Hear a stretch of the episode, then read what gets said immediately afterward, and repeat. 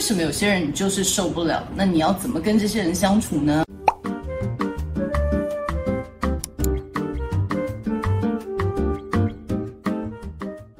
大家好，Welcome to Sherry's Notes，欢迎来到 Sherry 的心理学笔记。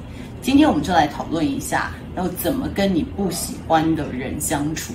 首先，为什么你会有不喜欢的人呢？人为了生存哦，我们的大脑有设定一些最基础的生存的机构。比如说，原始人的时候，看到一只狮子，会觉得哎，好奇怪，不一样的东西，去摸摸它，它把你手咬断。接下来，你就会提醒自己说，哦，不一样的东西，你要心生恐惧。所以，我们生理会有一个先天的条件，就是你看到不确定、不认识的东西，你很容易有 fight or flight，也就是抗争或者是。逃跑的生存本能，所以当有人的行为跟你想象的有一些不同的时候，你的脑袋里面的杏仁核就会去告诉他的 hypothalamus，hypothalamus，下丘脑就会告诉你的下丘脑说。呃，这个跟想象的不一样。那么你的下丘脑就会跟你的脑垂体，然后脑垂体这个小喽啰就会去告诉肾上腺素，肾上腺素就开始分泌一些压力荷尔蒙，压力荷尔蒙就造成你说哦，fight or flight，哎，这人怎么这样子？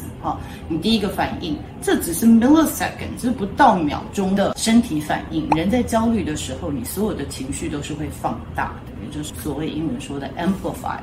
所有的行为，所有的情绪都会被扩大，所以有些人你本来只是觉得，哎，这人有点小烦。你在焦虑的状况下面，就觉得这个人真的很烦，因为你的耐心跟你的忍耐度已经达到了一个极限。所以说，你碰到了超乎你预期的事情的时候，你就开始有点焦虑。所以第一个，我们要先厘清为什么我们会讨厌人，是因为他做出来的事情跟我们的期待有落差。第二个原因，你有可能很受不了这个人，就是因为他跟你非常的相像。我们常常会听到父女啊、母子啊吵架，其实都是因为他们的个性非常的像，他们都是非常固执的人，但是他们固执的点不同，所以一旦他们开始吵架了，就大家都僵在那里。所以这个大家可以理解的，就是说，当你们性质很像，但是你们执着的点或者是你们的价值观不同的时候，就很容易会很受不了这个人。还有一个可能性就是，你受不了别人身上的，其实是你自己有的特质。再拿我一个小孩来讲，三个小孩里面有一个，其实他的个性跟我的本性非常的像。他蛮乐天的，觉得人生不用过得这么苦。开开心心的就好，干嘛会这么有纪律？这个跟我小时候非常像，那是因为社会化的关系，还有家里的教养，我后来变得非常的有纪律，对自己非常严苛。当然，我后来就觉得说，诶，这样才是好的，所以我花了很多时间去改我所谓的恶习。就是哎，以前对自己太放纵了，都没有好好把自己逼紧一点啊，等等。所以在我还没有领悟到这其实对我的身心灵并不好的时候，我看到其中一个小孩，我其实是怒从心生，因为我看到了之前的自己，我会觉得你这样子以后有的苦吃了。你不知道我花多少时间来改变这个恶习，所以我一直希望改掉他的特质，是因为我小时候改掉我的那个特质。所以这个是另外一个原因，你有可能会受不了你现在看到的人，因为他让你想到你自己。接下来我们就要讨论厘清问题的归属。当你很受不了一个人的时候，这是谁的问题呢？是你的问题还是他的问题？我们不晓得谁比较有问题，但是事实上是你有问题。你有问题的意思不是你有毛病的意思，而是现在你受不了这个人，你心情被干扰了。你现在很沮丧，或者是无助，那么就是你的问题。我记得我那时候在开笔当老师的时候，父亲常常跟老师们讲一件事情，就是老师在上课，学生睡觉，不是学生不乖，是你老师讲课不够精彩，就这么简单。这句话刚开始听了觉得很不公平，说，哎，小孩就应该做小孩该做的事情啊，学生上课就应该专心听啊。上个 video 我们就讲过了，不要再用应该这件事情来批判别人或自己，没有什么是应该的。这只是我们旧的认知。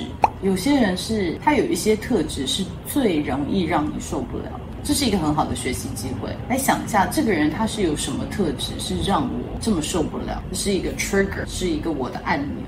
我看到这种，比如说拖拖拉拉的人，我就很受不了；可是不愿意主动发言的人，我也很受不了。这可以告诉你说，我自己的性格也许是比较外放。我觉得每个人讲话应该都要很简单。我忽略了比较腼腆的人，对于不是很主动的人，可能有些偏见。你受不了的人，他其实可以让你多学习自己的点。我为什么不喜欢这个人？这件事情为什么让我受不了？是不是有一些特质我压抑着？这个告诉我什么？老实说，并不是每一段关系在你人生中都会维持到很久，包含婚姻。所以我觉得可以在解决问题之前，首先想一下这段关系对我有多重要，或者这段关系对我存在的意义是什么。我们也厘清了问题的归属了，我们也多了解自己。那接下来可以怎么办呢？第一点就是 Dr. molton Bennett。他在跨文化发展这个理论里面有讲到说，当你跟某些人是敌对的时候，你可以怎么样做？第一个就是找到你们的共通点，比如说爸爸妈妈为了小孩争吵不休，或者是婆媳为了先生 slash 儿子争吵不休。其实，在吵的过程中，可以找到共通点，说为什么你们吵，就是因为你们都爱着这个人，执着的某件事情，都是为了孩子好，为他想。但是想的方式不一样，所以不管怎么样，第一步就是找到你跟这个人是不是有一些共同点啊。我们大家都是希望这个 project 赶快做好，只是我们执行的方式是不一样。所以第一个找到共同点，finding your common ground。第二个点，当你很受不了一个人的时候，首先问一下说，这个人永远都是这么讨人厌吗？或这个人是不是只有在这个组织、这个环境里面，讨人厌的那一面才会特别明显？或者是说，这真的是他的个性吗？或者我们现在这个环境让这个人的行为会有比较偏激的显示？其实社会心理学非常看重，就是每一个人的行为模式会因为外在的环境而修改。那社会心理学之父呢，Kirk Lewin 有一个很重要的论述，就是 behavior is a function of personality and environment。我们的行为呢，是你这个人的个性跟他外在环境的函数。也就是说，外在环境跟个性加起来才会有这样子的行为。这个论述是非常重要的，对于社会跟组织都一样。就是我们很容易都会帮某一些人贴标签，比如说某个种族的人，或者是某一个族群的人，他也许犯罪的几率比较高。但是，与其说这些人就是天生比较爱犯罪的人，我们可以来想一下，说为什么这些人被迫的一定要去犯罪？也许是他的生长环境是没有办法给他们。许多资源的。所以这样的个性，在这样的环境，它是比较有可能有这样子的偏差的行为显露出来。如果讲实例的话，大家都会比较容易懂。比如说，你们是否有在不同的班级里面碰到不同的老师，有不同的表现？我很清楚的记得，我小时候有一个老师，非常非常讨厌外向的孩子，上课会很吵的。他很喜欢听话的小孩子，所以他非常讨厌。那其实我因为个性外向，有少根筋，我其实不知道他有这么讨厌我。是我妈多年之后告诉我说，她去家长会回来有大哭，我才知道。所以在那个状况下，我好像觉得说，哎，我常常被骂，我不管在做什么，老师好像都在生气，好像我在班上就变成比较调皮捣蛋的坏学生。但是我后来到了一班，老师是非常喜欢活泼开朗、好像有创意的孩子。那个时候，老师就给我很大的发挥空间，我没有常常一天到晚在上课的时候被叫变点名。在那个班上，我人缘也变比较好，我自己也会比较开心一点，然后我也可能表现的比较没有那么讨人厌，因为不是我做什么，老师都会在我的行为里面吹毛求疵，所以我觉得很明显就是说，某些人是适合某些环境的，他的行为会这么讨人厌，可能不是他的个性使然，而是在那个环境下是对他的个性是不友善的，所以他比较阴暗的那一面会显露出来。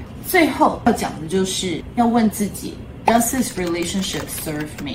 这段关系对我好吗？也许一个常常爱念你、碎碎念你，然后一天到晚在批判你的人，他打从心里是爱你的，你也知道他是爱你的，可是你现在的修为还没有办法跳脱这一点，你还没有办法只看到他背后的爱，而不被他的碎碎念或者他的种种批判与刁难影响。那么可能你就要想说，是不是可以暂退一步？可以怎么样先断掉，或者是淡出这段关系？因为我们知道，两个人在争执中，互相都是对方的 trigger，互相都是对方的地雷的时候，关系只会变得越来越卡住。